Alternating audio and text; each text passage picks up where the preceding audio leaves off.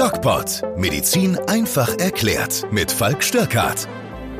Hallo und herzlich willkommen zu dieser neuen Folge DocPod Medical Crime. Mit mir wie immer hier im Studio die Anja. Hallo Anja. Hi Falk, wie war die Woche? Ähm, Die alt, als samstagliche Frage. wunderbar in Anbetracht der Tatsache, dass ich noch Urlaub habe. Ach, Ganz immer noch. besonders schön. Ja, zwei Oh, Wochen. Und dann arbeite ich zwei Wochen und dann wieder zwei Wochen Urlaub. Ja, du Also hast da Leben. Ja. Und, Das möchte aber, ich ja haben. aber in der zweiten Woche muss man auch ehrlicherweise sagen, äh, von meinem Augusturlaub, da ähm, drehe ich endlich mal Videos. wieder eine neue Folge der Docs. Aber das darf ich noch gar nicht Okay. so richtig sagen. Ah ja, Mm, dann lassen wir uns mal überraschen. Genau, steigen wir direkt ein in unseren Fall von dieser Woche, denn der wird ein bisschen länger. Und ihr habt vielleicht das letzte Mal gemerkt, die Anja wusste das letzte Mal schon, worum es ging. Und diesmal habe ich mir gedacht, okay, Wir schmeißen sie komplett ins kalte Wasser. genau. Ja, super. Die Anja weiß also heute tatsächlich noch überhaupt nicht, worum es geht und lernt gespannt. die Protagonisten unseres heutigen Falls genauso kennen wie, Wie ihr, ihr. liebe Hörer. Also hören Ja. wir rein.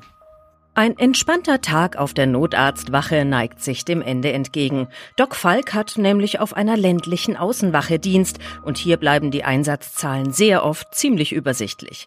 Bis auf einen Herzinfarkt hatten er und sein Kollege, der Rettungsassistent André, nichts zu tun und sich deshalb ihre Zeit mit Kochen, Fernsehen und Schlafen vertrieben. Und wie das so ist, wenn der Tag ereignislos bleibt, dann ist man am Abend oft müder als nach lauter Einsätzen. Aber den Rettern soll das ganz recht sein, denn sie haben eine 24-Stunden-Schicht und gehen so zumindest ausgeruht in die Nacht. Es ist ein kalter und sehr nebeliger Herbstsamstag. Die Blätter sind bereits gänzlich von den Bäumen gefallen und der nahende Winter kündigt sich durch klirrende Kälte an. Corona ist für die Menschen zu diesem Zeitpunkt noch lediglich eine Biermarke, weshalb die Dorfjugendlichen ausgelassen in den Diskotheken der Umgebung feiern. So auch Martin. Der 24-Jährige ist gerade frisch gebackener Single und hat sich an jenem Abend vorgenommen, so richtig die Sau rauszulassen. Sein Plan geht voll auf. Gegen zwei Uhr nachts ist der junge Mann völlig betrunken und müde. Eine Gelegenheit, die Nacht nicht alleine verbringen zu müssen, hat Martin aber leider nicht gefunden. Und so steigt er etwas frustriert in sein Auto, dreht den Schlüssel um und merkt dann, dass es vielleicht doch keine gute Idee ist, volltrunken von Dorf zu Dorf zu heizen. Übellaunig, aber halbwegs vernünftig, zieht er seine dicke Winterjacke über und macht sich auf den Weg in sein Heimatdorf, was drei Kilometer entfernt liegt. Klingt jetzt erstmal weniger spektakulär, oder? Ja, würde ich jetzt auch mal sagen, aber Und er hat es auch wirklich klug gemacht. Also, naja. naja, Dorfjugend, die haben halt ja, ordentlich was schon, getrunken. Ja, aber das ist eine saudämliche Idee. Was? Ja, ins Auto zu steigen. Genau, aber er hat ja im Auto gemerkt, bin zu betrunken und hat Ach, der ist zu Fuß. Etzadler. Ja, ja, das sorry, ist das, da was ich äh, wir jetzt, gerade ja, gehört haben. Also er hat im ich Auto gehört, ähm, er hat im Auto gar nichts gehört, er hat im Auto gemerkt, dass, Dass er, er zu betrunken betrunken ist, ist. hat den Schlüssel wieder rausgezogen und ist zu Fuß gelaufen. Finde Ja, ich sehr, ver- doch, du hast recht, sehr vernünftig. Sehr vernünftig. Ähm, kann man ja mal allgemein ein bisschen einen Ausflug machen in äh, Richtung Fahren und Alkohol. Wie, wie siehst du das? Was Ganz ist, schwieriges Thema. Also, es ist äh, ein schwieriges Thema in dem Sinne, weil es einfach viel zu viele machen. Genau. Und ähm, ich ist auch nicht verboten. Sogar nicht, es ist nicht mal verboten. Ja, aber- Mit dem Bier in der Hand ähm, gemütlich. ernsthaft? Ja, ist es nicht. Du darfst im Auto Bier trinkend Auto fahren. Das ist nicht Gut, verboten. du darfst halt nur die gewisse ähm, Promille. Genau, Anzahl 0,5 haben. Promille, die ja ehrlicherweise auch ähm, relativ schwierig zu bekommen ist. Also mit einem Bier äh, bekommst du jemanden, der das geübt ist, Ja. nicht. Nee, das ist klar. Aber ähm, ich, also ganz ehrlich, ich sag, wenn man, also ich persönlich muss sagen, ich, wenn ich fahre, dann trinke ich eine Radler oder auch mal ein Bier. Aber halt nicht. eins. Ja, man muss ja auch Und sagen, das war's dann. man muss ja auch sagen, das baut sich ja wieder ab. Ne? Ähm, ich hatte jetzt die Ja. Erfahrung gemacht am Finalsonntag, wo Mhm. ähm, Italien gegen England. gespielt hat. Ja. Ich war ehrlicherweise für England, hat mir ein bisschen leid getan. Ah, Ja, ich eigentlich auch, weil ich die Italiener absolut nicht leiden kann. Naja, wie auch immer. Wir, wir haben um drei das erste Bier getrunken und haben dann Jawohl. schön kontinuierlich eins nach dem anderen getrunken. Und ich habe das dann am Abend um zwölf mal zusammengezählt und es waren War äh, vier Liter. Vier Liter. Naja, klar, du Falk, trinkst ein. Nein, da du trinkst ein Bier, dann trinkst du noch ein. Ja, aber das äh, Ja, du, ihr habt daran. das verteilt getrunken, genau, schon klar. du trinkst es verteilt und uns ging es danach überhaupt nicht schlecht. Also Ja, das glaube ich schon. so und ähm, Aber du hast, du musst es doch trotzdem gemerkt haben. Ja, natürlich hat man das gemerkt, aber es Ja. ist jetzt nicht, nicht massiv. Und ich Ja, war gut. heute im Saturn und habe da ähm, an der Kasse so ein Alkoholmessgerät gesehen und ähm, die fand das, verkaufen, aber die sind, sind die geprüft Die sind geeicht, und kann genau. man die wirklich verwenden? kannst du die verwenden Sicher? und das ist sicherlich auch Okay. ganz interessant. Atemalkohol Ja, und Blutalkohol äh, ist ja nicht das, das Gleiche, gleiche. Nein. aber ich weiß nicht, ob du das gesehen hast. Ich habe mit Puls mal zwei Reportagen gemacht. Puls ist ja so ein junges Nee, Angebot vom. Bayerischen Rundfunk. Und da haben wir versucht, wie wirkt sich denn Alkohol auf das Fahrverhalten von A Fahrradfahrern und B Scooterfahrern Ah, ja. aus. Und Ach das, doch, das hast du mir mal erzählt, ne? und das ist schon, also gut, ich meine, man muss sagen, ähm, das war ein Drehtag. Drehtage sind teuer. Das heißt, Ja. die haben sich da hingesetzt und haben einen nach dem anderen gekippt. Da war keine Zeit, dass die Leber viel abbauen konnte. Das Ja. ist einfach, ist einfach äh, relativ zügig angeflutet und die waren auch ganz schnell bei zwei Promille. Boah. Und das ging Wahnsinn. denen aber auch ganz gut für zwei Promille, muss man sagen. Oh Gott. Und dann sind die noch durch die Gegend gefahren. Na, wir waren auf einem Testgelände. Ja, das ist mir schon klar, weil das muss ja abgesichert sein. genau. Aber, die das, sind dann gefahren, um eben festzustellen, äh, wie das Fahrverhalten dann ist. genau und ähm, Ja, was man gesehen, was man gesehen hat, nach ein paar Bier ähm, sind die schneller gefahren und dann nach zu viel Bier plötzlich radikal langsamer.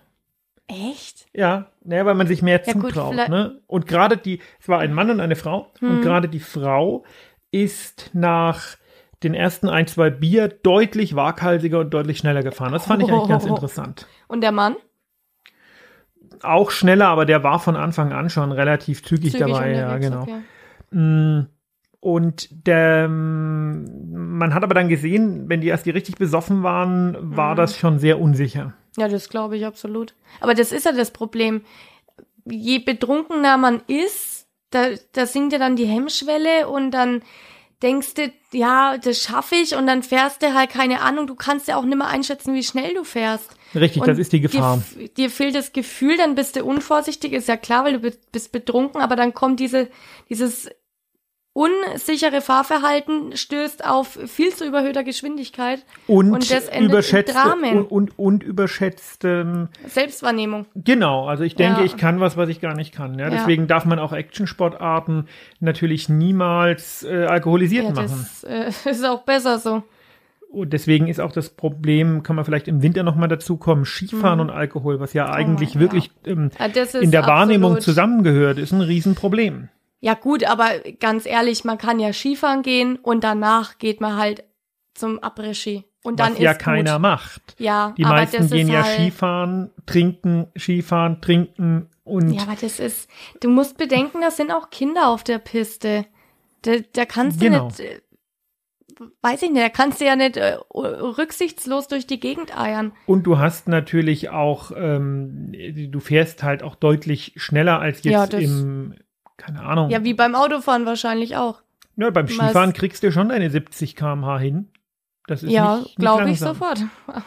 Also insofern hat Martin ja die richtige Entscheidung getroffen, als er gemerkt hat, oh, haha, ich Da glaube, ich Alkohol im Spiel. laufe jetzt nach Hause. Und in dem Fall war es aber nicht die richtige Die Entscheidung. schlechte, ja. Ja, ich kann mir schon denken, was kommt.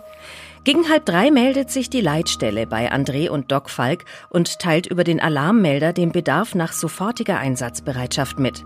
Keine Minute später sitzen die beiden Retter im Notarztauto. Von Tiefschlaf zu Lebensretter in weniger als 60 Sekunden? Gar nicht schlecht. Der Einsatzort ist auf einer Landstraße, ungefähr sieben Kilometer entfernt. Sieben Kilometer, für die André und Falk trotz Sondersignal und Wegerechten gefühlte 20 Minuten brauchen. Denn in dieser Nacht herrschen Sichtweiten unter 50 Metern. Der Nebel ist extrem. Am Einsatzort angekommen bemerken die Retter mindestens fünf aufgeregte Menschen, die um einen am Boden liegenden, offensichtlich Verletzten herumstehen. Weil noch kein Rettungswagen vor Ort ist, beginnen Notarzt und Rettungsassistent allein mit den notwendigen Maßnahmen. Nach circa einer Stunde ist Martin weitgehend versorgt und droht zumindest nicht unmittelbar zu versterben. Nun gilt es, so schnell wie möglich das nächste Krankenhaus anzufahren, am allerbesten eins mit einer neurochirurgischen Abteilung. Doch das stellt die Retter vor das nächste Problem. Schnell ist wegen des Nebels nicht und die nächste Neurochirurgie ist realistischerweise nur mittels Rettungshubschrauber zu erreichen. Mangels weiterer Optionen macht sich das Team mit seinem Patienten auf den Weg ins nächstgelegene Krankenhaus der Regelversorgung. Hoffentlich hat Martin keine Hirnblutung. Moment, fehlt uns dann nicht ein Stück? Ja, ich habe mir gedacht, ich habe ja in diesem Podcast auch noch ein bisschen was zu erzählen und Ja. nicht nur unsere nette Sprecherin. Das ist schön. Dann bin ich mal gespannt, was du jetzt erzählst. Äh, Was ist also passiert? Das ist die Frage. Das ist die Frage. Martin hat irgendwann, also es war ja super neblig. Ja, genau. und der ist, hat sich ja an der Straße irgendwie auch orientiert. Er war wahrscheinlich auch sicher dunkel gekleidet. Oder halt nee, nicht in die Richtung geht's überhaupt nicht. Gar nicht. Nein, überhaupt nicht. Da standen ja mehrere Personen am Unfallort. Also das war schon komisch. Wir kamen da an und äh, mussten wirklich langsam fahren und du hast es, Ja. das ist eine der nebligsten Städte Deutschlands, wo ich da Dienst hatte. ja Und das super. ist wirklich, da ist, ist in Hessen, da ist eine Stadt, Ulrichstein ist das, wer das kennt, das ist die höchste Stadt Hessens und da ist ganz oft neblig. Oh, Wahnsinn. Und da ist eine kleine Stadt, dann hast du ganz viel Land und Hügel, dann hast du wieder ein kleines Dorf, Mhm. Land, Hügel, das ist wirklich, das ist ein Naherholungsgebiet, ist äh, Ja. auch sehr schön. ja, das glaube ich. Die Dorfdisco war eben drei Kilometer weiter im Nachbardorf und Martin hatte irgendwann gemerkt, er ist ziemlich müde. Nein. Der hat sich auf die Straße gelegt. Genau, er wollte sich in den Graben Oh legen, aber er hat sich leider auf die Straße gelegt, weil er war ziemlich betrunken und es Hat war es sehr mehr neblig und hat es nicht mehr gecheckt, gecheckt. Ja. Und die vielen Leute waren da, weil blöderweise ähm, Martin von einem Großraumtaxi überrollt Oh wurde. meine Güte. Oh Gott. das war also, äh, hatten einmal voll drüber gefahren. Einmal voll ja. drüber gefahren. Ja, die haben ja nichts. Oh mein Gott. Aber wie schnell war der Taxifahrer? Na, auch Hoffentlich nicht schnell. Das Ja, ist ja, mir. das ist ja das Problem. Der hat ihn schön. Ja, gut, das stimmt auch wieder, ja. Also Ja. äh, für alle Leute, die zart beseitigt sind oder um Gottes Willen, wenn jetzt Ja, Kinder um Gottes zuhören, die mal bitte zur Seite nehmen, Ja. weil was jetzt kommt, ist Nicht schön. Ü18. Ich warte mal einen Moment. Ja, ausschalten, Kinder zur Ja. Seite, sich nochmal überlegen, möchte ich das hören? Okay. Wir mussten Martin erstmal, war ja ohnmächtig logischerweise, wir mussten Martin erstmal das Gesicht wieder dahin klappen, wo es hingehört. Ja. Ähm, das Gesicht war durch Reibungskräfte Mhm. ähm, vom Reifen, der ist nämlich über, über, über das Gesicht Direkt gefahren. der über- ja. Schädel war äh, tatsächlich irgendwie noch halbwegs intakt. Okay. Hat der, ähm, hat der Reifen das Gesicht abgeschert und wir Boah. mussten erstmal das wieder nach oben Ach, ziehen. gute Das hat ziemlich geblutet, aber auch Das da ging das und dann habe ich ähm, den intubiert, wie man das halt machen Ja, muss, wenn jemand klar. bewusstlos ist, äh, mit Schmerzmitteln voll gedröhnt, auch wenn er bewusstlos war. Und Naja, hilft ja nichts. dann hatten Das wir ja- ein großes Problem. Ja, denke ich mir. Was denkst du dir denn? Ja, der braucht ziemlich schnell Spezialisten, die Genau. ihn behandeln können. Und die waren sicherlich weit entfernt, So ist wie das. man gehört hat. Rettungshubschrauber wäre eine Option gewesen. Bei Sichtweiten unter 50 Meter Aber ist das ja. keine Option.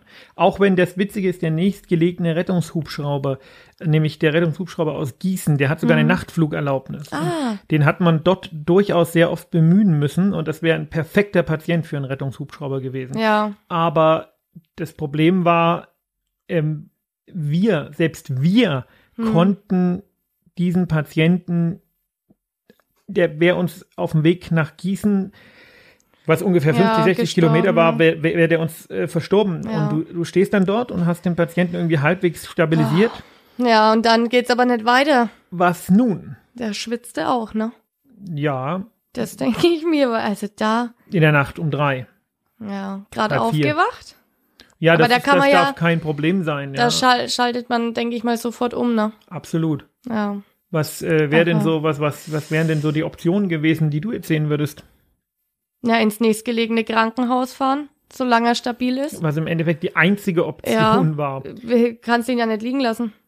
Und dann ja hoffen, dass es irgendwie schnell wettertechnisch umschlägt und äh, man ihn dann ähm, ja in eine andere Klinik bringen kann.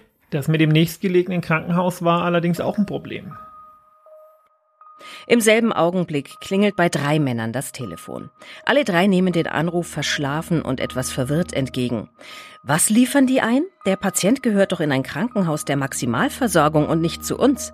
Doch die Situation ist, wie sie ist, und so machen sich die drei Oberärzte schleunigst auf den Weg, denn sie wissen, dass die Notaufnahme momentan nur von einer Assistenzärztin betreut wird, die gerade mal seit ein paar Monaten über eine Approbation verfügt.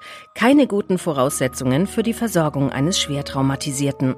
Wo bleiben die denn? fragt die betreffende Assistenzärztin immer wieder und wundert sich, dass die Oberärzte eine halbe Stunde nach dem Telefonat immer noch nicht vor Ort sind.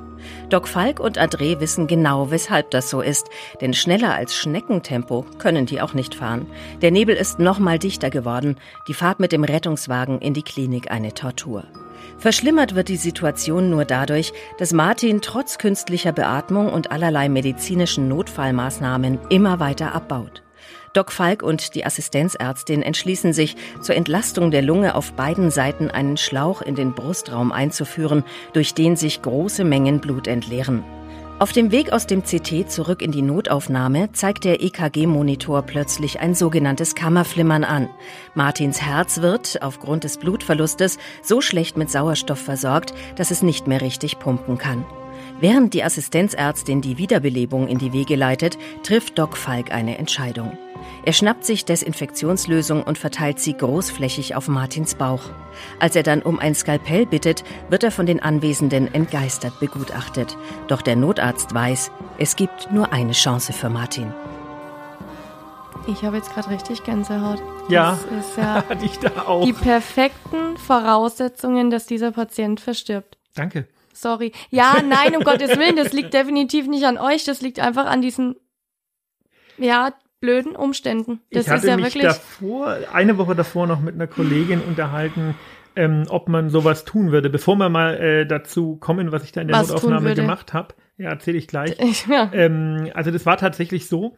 Wir sind da hingegurkt in diese Notaufnahme, geschlichen. Ja, und ich war ich. so froh, als wir dann endlich da waren. Und dann, äh, ich wusste ja nicht, dass die Situation mit der, also die personelle Situation so ist, wie sie ist, obwohl ich es mir hätte denken können. ja, und die anderen waren noch nicht da. Die Oberärzte wohnten doch auch außerhalb. Die hatten ja auch keine Möglichkeit, Ja, okay. schneller zu kommen. Ja. Und dann war da diese Assistenzärztin und die war auch echt nett und Die so und, und, und sagte, können Sie bitte bleiben? Oh und jetzt muss man halt sagen, ich bin ja jetzt auch kein Unfallchirurg oder so, Nee. aber ich wollte sie dann doch nicht allein lassen, obwohl eigentlich um meine Gottes Aufgabe Willen. erledigt war. Und ich, diese, diese Geschichte mit diesen Schläuchen in die Lunge, das hatte ich schon ein paar Mal gemacht, das nennt sich Thoraxdrainage Mhm. und da geht es einfach darum, dass die Lunge Entlastet genug, wird. genau, dass äh, die Lunge praktisch genug Platz zum Atmen Ja. hat. Das funktioniert da auch ganz gut. Also du musst da einfach ein, ein, einen Schnitt setzen ähm, in, zwischen den Rippen und musst dann einen Mhm. Schlauch da reinführen und dann, ähm, wenn du Glück hast, kommt eben nur Luft und wenn Ja. du Pech Hm. hast, kommt äh, Blut und Ja. in dem Fall kam halt Blut und das hörte aber dann Ja, ja. auf. Ähm, genau. Ja, und dann kam es auf die glorreiche Idee, den Patienten zu öffnen. Nein, wir sind, mussten ja erstmal ins. CT. Ähm, Okay. Also du musst ja erstmal Ja, aber wie kriegst du denn den ins CT? Ja, das Der- ging ja. Der war ja auf unserer Liege sowieso komplett äh, im künstlichen Koma und Ja. verkabelt und hatte einen Schlauch im Hals und hat, also das, das war schon okay. okay. Und dann sind wir ins CT gefahren und haben halt eine sogenannte Traumaspirale machen lassen. Normalerweise Das heißt- kommst du mit so einem Patient in den Schockraum und da steht irgendwie ein Anästhesist, ein Ja, Unfallchirurg, freilich, ein Bauchchirurg, ein Neurochirurg und du sagst, hier, das ist der Patient, viel Spaß Und damit tschüss. und dann machen die das. Ja, genau. Ja, aber in dem Fall, das, äh, die waren ja, denke ich mal, maßlos überfordert auch. Na, die, die Oberärzte nicht, die waren halt noch nicht da und wir haben halt Ja. gesagt, na gut, äh, wir brauchen jede Sekunde, wir wissen, müssen wissen, was hier los ist, dass die Oberärzte, wenn sie kommen, dann ihren Job machen können Genau. und nicht erst Zeit mit Diagnostik vergeuden. Ja, Ja, das bringt ja dem Patienten noch nichts. ja nee, das bringt dem Patienten nichts. Und ähm, dann äh, sind wir ins CT gefahren und im CT hat man gesehen, dass Mhm. der also massiv Flüssigkeit im Bauch hat. Blut oder was? Das siehst du im CT nicht, aber ähm, das, äh, davon ist auszugehen, ja, wenn jemand nach so überrollt einem wurde. Unfall, freilich. Also da musst du spezielle Art von CT fahren, die dann nicht Okay. zu dieser Traumaspirale Ja. gehört. Ähm, es war Flüssigkeit und dass das Mhm. Blut war, war eigentlich äh, klar, weil Mhm. was soll das sonst sein, Ja. nachdem ich einmal vom Großraumtaxi Ja. überrollt wurde.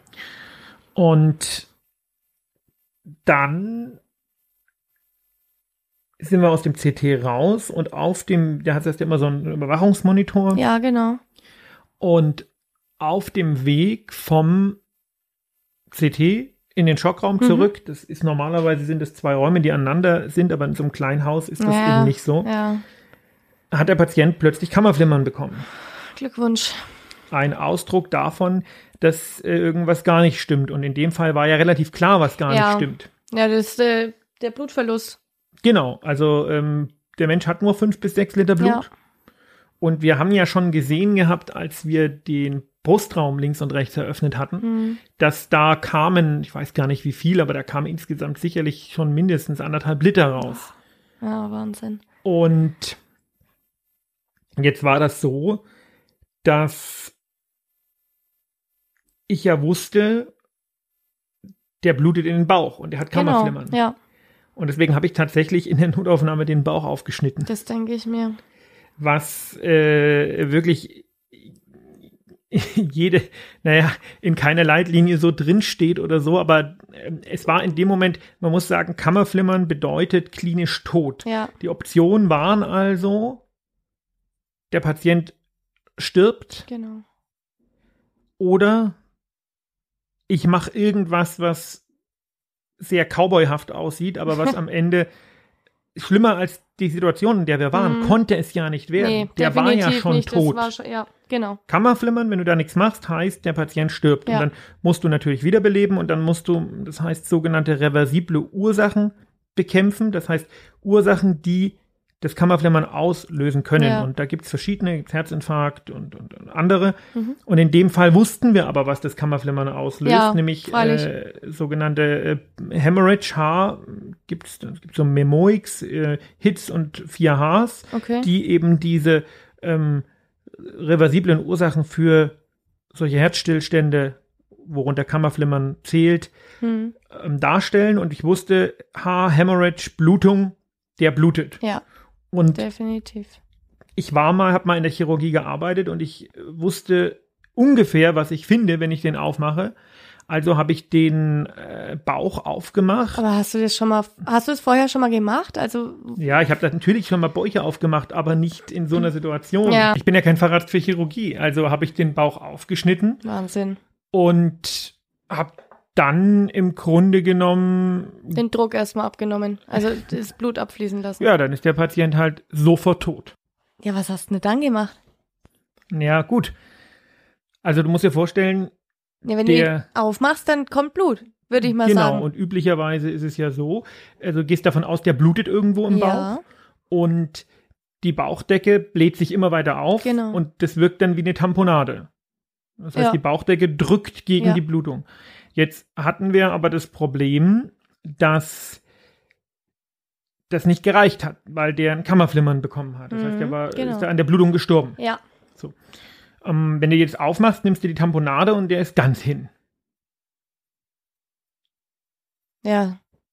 Ja, aber wie, was machst du denn dann? Du willst in dem Moment, du kannst, man, man kann sich das nicht so vorstellen, dass man den Patienten aufschneidet und dann sofort sieht, ach, guck mal, das blutet da, sondern du schneidest ihn auf und es Ja, ist wie ja eine erst- Badewanne genau. voller Blut und Blut Das- ist nicht durchsichtig. Ja. Das heißt, du siehst nichts, du siehst nur, dir kommt nur massenweise Blut Ja. entgegen. Du weißt ja nicht mehr, wo es herkommt. Überall. Genau. Und was willst du in dem Moment denn eigentlich erreichen? Naja, die Ursache der Blutung bekämpfen. Nehme Nee. ich mal an, damit es aufhört. Nee, das ist nicht das Ziel. Dann weiß ich auch nicht. Du willst in dem Moment das Herz und Lunge. Entlasten. Nee, du willst in dem Moment, dass Herz und Lunge weiter durchblutet werden. Weil Herz, ähm, Entschuldigung, Herz und Hirn. Weil Herz und Hirn, die Durchblutung von Herz und Hirn ist prioritär und die brauchen Ja, gewissen sogenannten Perfusionsdruck. Das heißt, es muss ein Druck herrschen im Gefäßsystem, der äh, eine Durchblutung, Ja, aber wie kriegst du denn das bitte hin? Indem du die Aorta abklemmst. Okay. Das sind ganz Ja. lange Klemmen, die mussten die ganz, ganz, ganz, ganz, ganz schnell aus dem OP holen. oh Gott. Ähm, der OP war glücklicherweise im selben Hm, Stockwerk ja, und direkt daneben. Und das kriegt man aber tatsächlich nur mit Glück hin. Also dies ähm, ist Äh, eine 50-50 Chance. Nee, nee, ähm, 5%, 95%, Oh Gott. das ist eine reine Glückssache. Ähm, du steckst deine Hand da rein und guckst, Ja. ob du irgendwo noch einen Strom findest, weil der. Strom versiegt ja innerhalb von wenigen Sekunden, wenn du den Mhm. Bauch aufmachst und es keine Tamponade mehr gibt. Und dann klemmst du über dem Strom ab und klemmst alles ab, was du in die Finger kriegst. Und dabei Ja. kannst du viel kaputt machen, aber du, die Aorta, also die Hauptschlagader, befindet sich äh, vor der Wirbelsäule, zwischen Wirbelsäule und dem ganzen Darmgekröse. Und ja, du tastest die Wirbelsäule und guckst, ob da Mhm. irgendwas äh, pulsiert und klemmst es einfach ab. Und als ich das gemacht hatte, kam auch schon der Oberarzt reingerannt, Oh Gott, der arme Kerl. der äh, gesagt hat, was zur Hölle machen Sie hier in der Notaufnahme und wer sind Sie eigentlich? Das glaube ich. Und dann habe ich ihm das erklärt und hat dann auch im Nachhinein gesagt, das war mutig und das war gut, Ja. das war richtig, weil ähm, du das natürlich, du zweifelst natürlich super. Ja, das glaube ich sofort. Also, Und ich habe dann mit dem Oberarzt tatsächlich auch noch äh, lange operiert. Wir hatten das mit der Leitstelle abgeklärt, ernsthaft? weil ähm, das niemand anders, es war ja keiner da. Und Krass. genau, und dann äh, hat man das nächste Problem, nämlich, Mhm. was könnte denn das nächste Problem sein? Ja, die massiven äh, Frakturen, die er wahrscheinlich gehabt hat. Nö, das die sind in Hirn. dem Moment kein Problem. Das Problem war, der hat Blut gebraucht und das, äh, wir wissen ja, Ach, na freilich. wir wissen ja, wir haben nicht genug Blut in Deutschland und Ja, das Krankenhaus hatte keine Blutkonserven mehr. das ist ganz schlecht. Also ist mein Fahrer mit Blaulicht, was bei dem Oh Nebel nicht so Gott. viel gebracht hat, Ja, ins nächste Krankenhaus gefahren, um Um alles Blut zu Blut zu holen, holen. was die hatten. war Wahnsinn. Und in der Zeit haben wir operiert. Und es hat funktioniert. Ja, der Bauch hat, wir hatten den, wir haben den Bauch saniert. Das heißt? Dass der, dass die Verletzungen im Bauch konnten wir wieder, wieder hinbiegen. Also der hat Mhm. Gut. dann die Gefäße vernäht und Ja. ähm, das hat ein ganzes Stück gedauert. Und in der Zeit kamen dann auch die von uns angeforderten Intensivverleger aus Gießen. Ah ja, wunderbar. Ist ja so ein, so ein Team aus ähm, Ärzten und Pflegekräften, die ähm, in ihrem Auto eine komplette Intensivstation haben und die mussten den ja in den trotzdem zum Maximalversorger Ja. verlegen. Und während wir operiert haben, sind die gekommen und haben sich dann die P Bilder angeschaut vom CT und Mhm. was da alles kaputt ist. Und leider war es so, dass man im CT gesehen hat, dass das Hirn eigentlich futsch ist. Ja. Ja, denke ich mir, wenn da so ein Riesenreifen drüber rollt, Genau, der da junger Mann. ist die Hoffnung. Und dann haben wir also den Bauch zugemacht. Der war ja irgendwie saniert und dann Ja. kam gerade, als wir entschieden haben, da jetzt nichts mehr zu machen, den auf Intensivstation zu legen und äh, im So Endeffekt sterben ein zu bisschen- lassen, Ja. kam mein Kollege mit den Blutkonserven rein und ähm, das war wirklich so wie im Kino. Wir haben Oh gerade gesagt, ja, scheiße. mm, Wir lassen es und dann bleiben. sagt, hier, ich habe das Blut und alles Und freut sich seines Lebens, ne? Das, oh Gott, Das war äh, die Geschichte, sicherlich eine der krassesten Geschichten, die das ich, ist heftig. die ich im Rettungsdienst äh, je erlebt habe und auch eine der schwierigsten Entscheidungen, die ich treffen musste bisher. Ja, du wurdest ja in dem Sinn auch ins kalte Wasser geschmissen, ne? Komplett. Mir hätte niemand was vorwerfen können, wenn ich Na, in ja, dem Moment gesagt also- hätte, wir reanimieren und irgendwann geben wir es dann auf, Ja. weil wir wissen, der hat keine Chance. Ja. Und vermutlich wäre es vielleicht sogar die bessere Entscheidung gewesen. Wahrscheinlich, ja, letztendlich, aber man versucht bei so einem jungen Patienten ja trotzdem alles Mögliche zu tun, um den irgendwie durchzubringen. Das Problem war tatsächlich, dass ich das im Nachhinein vielen erzählt habe, auch ähm, weil ich wissen wollte, wie Wie die dazu stehen. genau, wie die dazu stehen Mhm. und, und was sie gemacht hätten. Und das Problem ist, es hat mir keiner geglaubt. Ja, das denke ich mir, weil äh, da gehst du auch nicht von aus. Also das sind ja Fälle, die, das ist ja, das erlebst du wahrscheinlich auch einmal in deiner Karriere. Ich hoffe. Ja, also das hoffe ich mal. auch, ja. Trau ich nie nochmal. Das, Das denke ich mir. sehr, sehr Aber schlimm. das andere, die das nie erlebt haben, die, das kann ich mir schon vorstellen. Weil das ist schon eine Story, die ist richtig heftig. Und ich bin ja immer oder wäre wär ja sehr oft ähm, angefeindet, auch bei Amazon. Ach, äh, was. äh, Genau, wenn es ja um gar meine Bücher glauben. geht, ähm, dass alle schreiben oder vi- viele schreiben, das kann der gar nicht erlebt haben, das kann der gar nicht erlebt haben. Aber dadurch, dass ich hauptberuflich Notarzt war, habe ich halt so äh, Ja, halt wirklich so viele krasse viel. Sachen erlebt. Ähm, und äh, es gibt auch noch andere krasse Geschichten. Ähm, es gibt eine Geschichte, wo ich danach, ich weiß nicht, ob ich dir die schon mal erzählt habe, wo ich danach tatsächlich ähm, das gesamte Team aus dem Dienst genommen habe und selber. Weil sie, weil sie so psychisch dann so durch waren oder? Ja, ähm, bei der Geschichte hier war dann eh Feierabend und ja. das spielte sich ja hauptsächlich mit Klinikpersonal ab. Ja. Aber also es gibt ganz wenige Anlässe, wo du wirklich das gesamte Team auswechseln also musst. Also das heißt, er hat also vom, vom ähm, Krankenwagen die Fahrer. Normalerweise sind wir ja im Team vier Leute, Fahrer, genau, Notarzt, ja. Notarztfahrer und beide Krankenwagenleute, genau. also Rettungswagenleute. Ja. Und ich habe alle ausgewechselt und musste selber eine Beruhigungstablette nehmen Boah. bei diesem Einsatz. Ach du heilige Güte. Was ist denn da passiert? Das erzähle ich euch nächste Woche. Nein! Und da wäre ich wieder ins kalte Wasser geschmissen. Da wirst du wieder ins kalte Ach, Wasser Falk, geschmissen. Ja. ist doch nicht fair, kann ich nicht schlafen. Das ist schön. Ah ähm, ja, dann kriege ich Schlaftabletten von dir. Genau. Das, äh, was da passiert ist, Ach ich erzähle es euch nächste Woche und da darf äh, darauf hinweisen, wir sind ja ein interaktives Format und wir haben auch YouTube und Instagram. Wenn ihr mir auf Instagram folgen wollt, dann macht es gerne bei Doc Falk. Die Anja weiß gar nicht, was Instagram ist. Doch, ich weiß das. Und bei YouTube. Nur weil ich nicht so Technik äh, begeistert bin wie du. Na gut. Regst mich auf. Bei, bei äh, ich habe sogar Facebook auch. Seit kurzem die Shorts und auch da werden wir jetzt ähm, präsent sein. Wir werden jetzt auch direkt nach der Aufnahme ein Short machen. Vielleicht habt ihr es schon gesehen. Dann werde ich das auch mal kennenlernen, was das ist, weil da weiß ich nicht, was es ist. Genau, wo wir diesen kleinen, ja, Podcast anteasern. Was mir auch aufgefallen ist, was total wichtig ist, bewertet uns doch. Gebt uns nach Möglichkeit fünf Sterne, wenn es euch gefällt. Oder ja, lasst Kritiken da. Ihr könnt mich bei Instagram anschreiben, Doc Falk oder auch der DocPod. Gibt es auch eine Instagram-Seite. Bewertet uns, empfehlt uns weiter, teilt uns, denn nur so können wir hier als Podcast wachsen und wir bemühen uns weiter spannende Geschichten für euch zu bringen. Dienstags gibt es ja. den üblichen Podcast mit Lisa. Ich sag schöne Woche, schönes, schönes Wochenende. Wochenende noch und ich glaube, die Anja sagt es auch. Ja, das sage ich bald. auch. Bis nächste Woche. Ciao. Tschüss.